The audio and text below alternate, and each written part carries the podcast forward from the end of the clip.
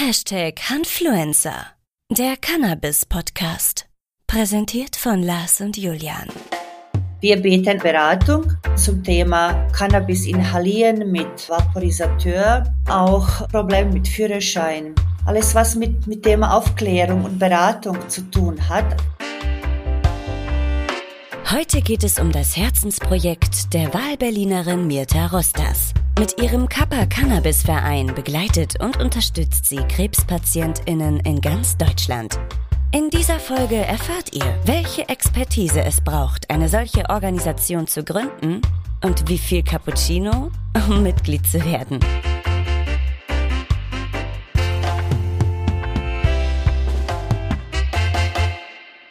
So, Lars. Hallöchen, mein lieber Julian. Oder fangen wir so an? Ja, willst du mich nicht erstmal begrüßen oder was? Ne, wir, wir sitzen ja schon in der Küche. Ah ja, stimmt. Wir sitzen ja in der Küche und unterhalten Küchentisch. uns. Und du hast wieder nichts gekocht. Ja. Heute nur Suppe. Cannabis auf Rezept seit fünf Jahren. Ich habe ich hab da, ich hab davon gehört, dass es seit fünf Jahren äh, äh, Cannabis auf Rezept gibt. Ich bin nicht sicher, ob, ob das auch für diejenigen gilt, die das nur nehmen, damit sie äh, eine schöne Zeit haben. Müsste man mal jemanden fragen, würde ich sagen. Hm, Ich glaube, das trifft sich ziemlich gut mit unserem Gast heute. Hallo? Ja, hier ist Kappa Cannabis Patientenverein e.V. Grüße euch. Hallo. Das passt, das passt ja super. Wenn es um Rezept geht, auf jeden Fall. Dann herzlich willkommen bei uns. Dankeschön, danke für die Einladung. Sehr, sehr gern und vielen Dank, dass du unserer Einladung gefolgt bist. Gerne. Ähm, Myrta, willst du dich kurz vorstellen? Ja? Also ich lebe seit fast 30 Jahren in Berlin und arbeite auch in Berlin und bin seit 2006 im Gesundheitswesen tätig. Das war ein, ein großer Wendepunkt in meinem Leben, der mir ganz viele Möglichkeiten und Türen eröffnet hat. Sehr schön. Dürfen wir fragen, ähm, wie alt du dich fühlst? Ja, also ich fühle mich, ich bin äh, 57 Jahre jung. Und fühlst du dich auch wie 57? Meistens Nein. jünger, wa? Nein, nein, also ich fühle mich jetzt nicht wie 30, aber so 40, ja, doch schon. Schön, schön. Ähm, 30 Jahre jetzt in Berlin, das habe ich richtig verstanden? Ja, genau, Und im Gesundheitswesen tätig. genau. Ähm, was ist denn dein Beruf? Äh, ich bin, ich habe mehrere Ausbildungen. Ich habe mich zur Pflegefachkraft ausbilden lassen. Vier Jahre berufsbegleiten habe ich äh, das gelernt. Dann habe ich mich berufsbegleitend ausbilden lassen zur Pflegedienstleitung, ein Jahr. Und weiterhin habe ich zwei, drei Fortbildungen gemacht. Einmal im Risikomanagement äh, für Pharmazieunternehmen und dann nochmal bin ich die Qualitätsbeauftragte für Pharmaunternehmen. Also für pharmazeutischen Bereich. Sehr gut. Also das ist ja einiges. Da hast du dir Mühe gegeben. Ja, das, das kann man so sagen. Alles auch neben der Arbeit. Das ist ja auch eine enorme Belastung gewesen. Äh, In meiner Zeit, als ich mich zur Pflegefachkraft äh, weitergebildet habe, das äh, dauerte, wie gesagt, vier Jahre lang, habe ich das neben meinem Drei-Schichten-Job gemacht, mit Nachtdienst inklusive und zwei schulpflichtige Kinder im Haushalt. Also jetzt rückwirkend weiß ich gar nicht, wie ich das alles gemacht habe. Also jetzt hätte ich keinen Nerv für sowas. Was hast du gemacht, bevor du nach Berlin gegangen bist? Ich war selbstständig. Ich habe ein Geschäft gehabt, da habe ich auch noch eine Ausbildung gemacht, ganz anderen Bereich im Handwerk und habe mich direkt nach dieser Ausbildung selbstständig gemacht, sechs Jahre lang. Und dann bin ich nach Deutschland gekommen. Aus politischen und privaten Gründen. Äh, darf ich kurz zwischenfragen, wo sind denn deine Wurzeln? Wo bist du geboren? Ich bin in Kroatien geboren. Mhm. Schön. Mirta, ähm, du hast jetzt viel über deinen Beruf gesprochen. Zu was fühlst du dich denn berufen? Also was mich erfüllt, ist es, äh, wenn ich eine Idee habe, dass ich diese Idee dann auch verwirklichen oder umsetzen kann. Und äh, meine Berufung, wenn ich das so sagen kann, etwas in die Welt zu tragen, was, was ich denke, das richtig ist, was Bedeutung für andere Menschen hat, das finde ich wunderbar. Und diese Mo Möglichkeit habe ich jetzt mit diesem Verein. Ich kann sagen, was ich denke. Ich kann auch andere Menschen vertreten. Ich kann anderen Menschen eine Stimme geben, die selbst nicht in der Lage sind oder die es nicht wissen, wie man das macht. Da helfe ich dabei, den Leuten eine Stimme zu geben. Und dass das Patienten sind, ist es ja sehr eng mit meiner beruflichen Vergangenheit verknüpft. Äh, ich habe in diesem Sektor angefangen, weil mir das liegt. Das kann nicht jeder. Ich habe direkt am Krankenbett gearbeitet, direkt mit Menschen, direkt mit Ärzten, mit Apothekern und Heimen und überhaupt. Das muss man können und auch mögen. Und das kann ich, das mag ich. Und jetzt, wie gesagt, im Verein, im Kappa-Verein, ist das eine wirklich wunderbare Möglichkeit, das, was ich gelernt habe, das, was ich kann, in einem sinnvollen, wertvollen Kontext auch nach außen zu tragen. Sehr, sehr schön. Also an dieser Stelle mal stellvertretend für alle, die so aufrichtig wie du äh, für das Wohlergehen anderer Menschen da sind, erstmal ein herzliches Dankeschön. Das äh, finde ich, finde ich sehr ähm, nobel. Finde ich sehr eine tolle Einstellung und ich bin froh und wir sind froh, dass es Menschen wie dich gibt. So sieht's aus.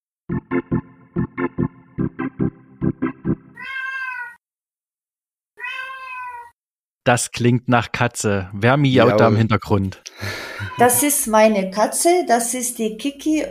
Sie ist ein äh, bisschen laut, weil sie hört schlecht. Sie ist schon 19 Jahre alt. Oh. Wow. Dann liebe Grüße an Kiki. es gibt gleich Abendbrot. ja. Nach ja. unserem Podcast. Gleich ja. gibt's Habba Habba. Ähm, um jetzt aufs Thema überzuwechseln, würde ich die Myrta gern fragen, wie erklärst du denn einem Kind, was Cannabis ist? Cannabis ist eine Pflanze. Eine Pflanze, die in der Natur wächst und äh, diese Pflanze kann man benutzen, um äh, zu heilen. Und diese Pflanze äh, ist aber, wenn man zu viel davon nimmt, auch äh, nicht ungefährlich. So würde ich das sagen, dass man mit dieser Pflanze auch äh, achtsam umgehen muss. Achtsam im Sinne von? Also das ist wie mit anderen äh, Pflanzen, Heilpflanzen oder anderen Stoffen, die wir zu uns nehmen, wenn wir jetzt hier von Stoffen reden können. Also wenn, wenn man äh, ein Glas Wein einmal im Monat trinkt oder zweimal, ist es ja auch okay. Äh, äh, wenn das jede, jeden Tag eine Flasche Wodka ist, dann ist es nicht okay. Und wenn man Cannabis nimmt für medizinische Zwecke, was auch eine reine Qualität hat, das ist auch okay. Aber wenn man äh, 10 Gramm äh, Cannabis am Tag raucht, was man von der Straße gekauft hat, wo man gar nicht weiß, was da drinnen ist, dann ist es äh, vielleicht schädlich oder wahrscheinlich. Wie bist du denn zum Cannabis gekommen? Naja, das war Zufall. Also es, es gibt keine Zufälle. oder vielleicht auch nicht. Das hat was mit meiner mit meiner beruflichen Tätigkeit zu tun ich habe zwar, bis Ende 2016 habe ich noch äh, ganz aktiv im Gesundheitswesen gearbeitet. Und dann hat sich schon rumgesprochen, dass ich glaube, die Rede war von Israel schon 2016, dass dort Cannabis für medizinische Zwecke äh, verschrieben wird. Dann ging es weiter, dann ähm, kamen die Berichte aus Amerika, dass es dort auch äh, so ein Modellprojekt gibt oder freigegeben wurde. So genau weiß ich das jetzt nicht. Und so ist die Idee entstanden, dass ich mit einem anderen Menschen zusammen, dass wir beide ein Cannabis-Großhandel gegründet haben. Äh, hier in Berlin. 2017 ist das Unternehmen gegründet worden. Dieses Unternehmen gibt's noch und dieses Unternehmen habe ich begleitet bis zur Lizenz. Also das Unternehmen hat äh, Lizenz für Import und für Vertrieb hier in Deutschland an die Apotheken. Und äh, dann habe ich im Zuge meiner Arbeit in diesem Cannabis-Großhandel äh, ist die Idee Verein entstanden. Also der Verein ist ein Nebenprodukt. Es ist entstanden aus einem anderen Kontext und ich habe mich dann entschlossen, äh, nur für diesen Verein da zu sein oder nur das zu machen und habe dieses Unternehmen verlassen. Nach ungefähr zweieinhalb Jahren, zwei Jahren. Und dann habe ich eine ganze Weile 60 Stunden Tag Kappa Cannabisverein äh, gemanagt und gemacht und geschrieben und überhaupt. Der Kappa Cannabis Patientenverein. Was machst du da? Alles. Ich bin. Was macht ich, dein Verein? Also äh, Kappa Verein bietet Schulung zum Thema medizinischen Cannab zum medizinisches Cannabis. Wir bieten auch Beratung zu diesem Thema, zum Thema auch äh, Problem mit Führerschein. Wir bieten auch Schulungen zum Thema Cannabis inhalieren mit äh, Vaporisateur und wir verbinden Leute miteinander.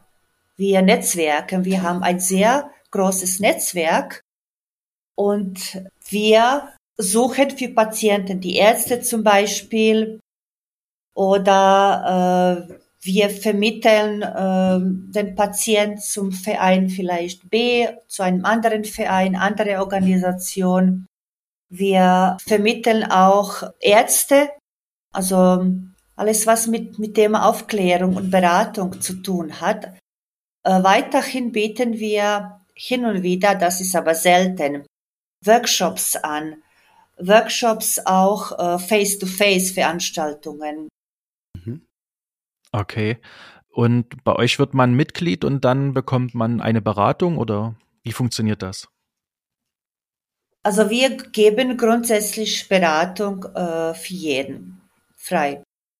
Mhm. Die Mitgliedschaft bei uns ist freiwillig. Die beträgt auch fünf Euro im Monat. Das ist gerade mal ein Cappuccino. Die Menschen, die unsere Beratung in Anspruch nehmen, das sind in der Regel Patienten. Es melden sich aber auch oft Angehörige, wenn die Patienten nicht in der Lage sind zu kommunizieren. Und äh, die Patienten rufen an, die bekommen äh, auch Auskunft und Hilfe, schriftlich, mündlich, Empfehlungen und so weiter. Aber die Mitglieder werden die wenigsten. Wie viele Mitglieder habt ihr? 20. Also für, für eineinhalb Jahre Arbeit ist das sehr wenig, finde ich. Ja, denke mir jetzt auch ein bisschen wenig. Da müssen wir dran schrauben noch. Auf jeden Fall. Es kam zur Idee auch äh, unter anderem deswegen, weil wir Kontakte zu Holland haben. Wir haben da einen ganz netten äh, Bekannten und er bietet auch Beratung für Patienten. Das ist ja aber natürlich in Holland anders. Es kann man mit der Lage hier in Deutschland überhaupt nicht vergleichen. Da sind äh, Beratungsstellen ganz anders und da gibt's Ka Kaffeeshops und so weiter. Das ist ja Nichtsdestotrotz äh, habe ich gedacht oder auch wir, dass die Nachfrage nach, nach Beratung oder Bereitschaft, ein Mitglied zu werden, dass er viel größer sein wird, als es ist. Also es hat mich sehr, sehr überrascht, dass die Resonanz recht äh, klein war. ich denke, ähm, dass die, die, der Kern der Sache ist sicherlich, dass Cannabis immer noch ein sehr verrufenes Thema ist. Ähm, ein stigmatisiertes Thema, wie wir auch gern sagen, wo wir zum Beispiel als Hanfluencer ja auch ansetzen wollen und wo du oder ihr mit dem Kappa Cannabis Patientenverein ja auch den Grundstein legt, damit sich das ändert. Und ich denke, viele sind vielleicht auch noch etwas gehemmt, sich wirklich quasi selbst einzugestehen, dass sie sich für das Thema interessieren und dann aktiv auch auf euch zuzukommen und die richtigen Fragen zu stellen. Ich würde sagen, das kommt noch. Das, da, ihr werdet bestimmt noch sehr viel mehr Resonanz bekommen. Dessen bin ich mir sicher. Und äh, nicht zuletzt natürlich auch äh, mit Hilfe von äh, anderen, vielleicht auch von uns. Das würde uns natürlich auch sehr gefallen, wenn zum Beispiel im Zuge dieses Podcastes vielleicht der ein oder andere mehr den Entschluss fasst, sich bei euch zu melden, um sich beraten zu lassen und oder natürlich euch auch zu unterstützen, weil ich finde es natürlich auch eine ganz tolle Sache oder wir. Und äh, ja. Wenn du das schon mal eher gewusst hättest, ne? Ja, ist es wirklich, das kommt vielleicht auch noch dazu. Ich weiß nicht, wo ihr Werbung macht oder wie ihr euch, äh, also Werbung ist vielleicht blöd gesagt, aber ähm, wie ihr euch auf euch aufmerksam macht.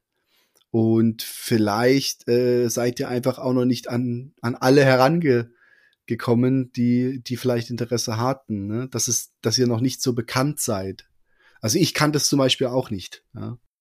Das ist auch ein Grund natürlich, was du jetzt erwähnt hast.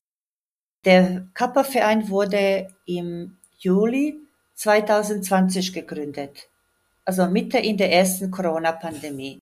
Und unser mhm. Konzept war auf Präsenzveranstaltungen ausgerichtet.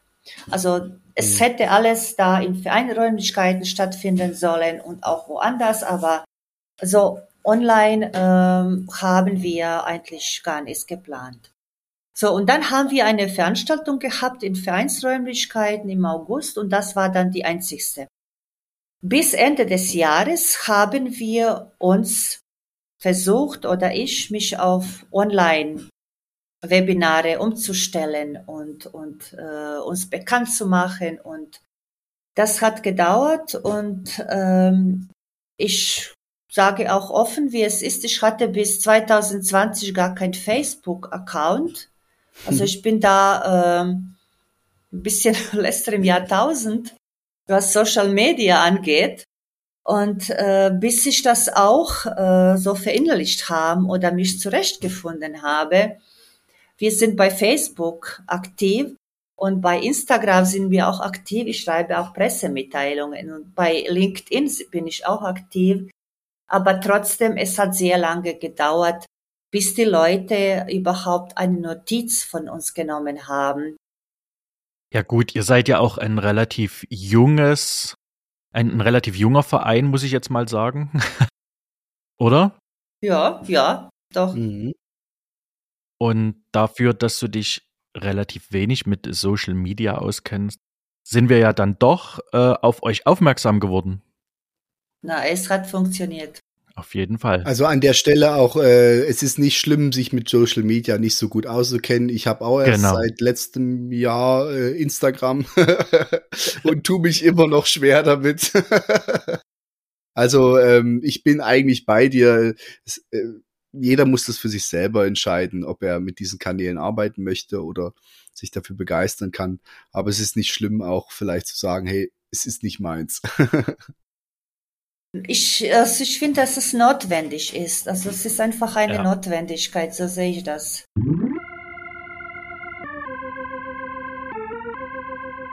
Myrta, ähm, was hast du so aktuell für Herausforderungen? Äh, die aktuelle Herausforderung ist es, den Verein liquide zu halten. Hm. Das ist eine ganz große Herausforderung. Hast du, hast du speziell für den äh, Verein etwas geplant in, in der nahen Zukunft? Ein spezielles Projekt oder eine Plattform, auf der du noch aktiv werden möchtest oder ähnliches? Ja, ja. Wir wurden eingeladen zu einer Messe. Das ist die Hamken in Hamburg. Mhm. Da sind wir eingeladen, zwei Tage sind wir dabei. Da freue ich mich schon sehr drauf. es wird, denke ich mir, super. Also davon bin ich überzeugt. Und wir haben bei dieser, bei dieser Messe oder dieser Veranstaltung in Hamburg haben wir auch Redezeit. Zweimal fünf Minuten oder zehn. Das ist äh, auch toll. Das finde ich wunderbar. Es wird live übertragen. Und wir sind in diesem Jahr bei der Hanfparade dabei in Berlin. Die Hanfparade ist im August, glaube ich. Die ist ein Tag. Und ob wir bei der Mary Jane sind oder nicht, da habe ich jetzt noch keine Zusage. Das ist jetzt, das sind die größeren Veranstaltungen, die wir planen. Und Sehr ansonsten schön. habe ich äh, vor oder bin dabei, mehrere Ärztefortbildungen zu organisieren zum Thema Indikation, Nebenwirkung, Wechselwirkung, CBD und THC und so weiter und so fort. Da werden mindestens sechs oder sieben, mindestens, was jetzt sicher ist, Ärztevorträge, äh, Webinare gehalten. Dazu kommen noch vier Schulungen mit äh, Vaporisateur, mit Vanessa. Und dazu kommt noch ein Workshop in diesem Jahr zum Thema Entspannung und Körperwahrnehmung für Schmerzpatienten meistens. Ja. Okay, wir dürfen gespannt sein. Und wir sind es. Vielen Dank fürs Zuhören. In der kommenden Folge stellen wir spannende Fragen zu Mirtas persönlichen Cannabis-Erfahrungen. Also dranbleiben.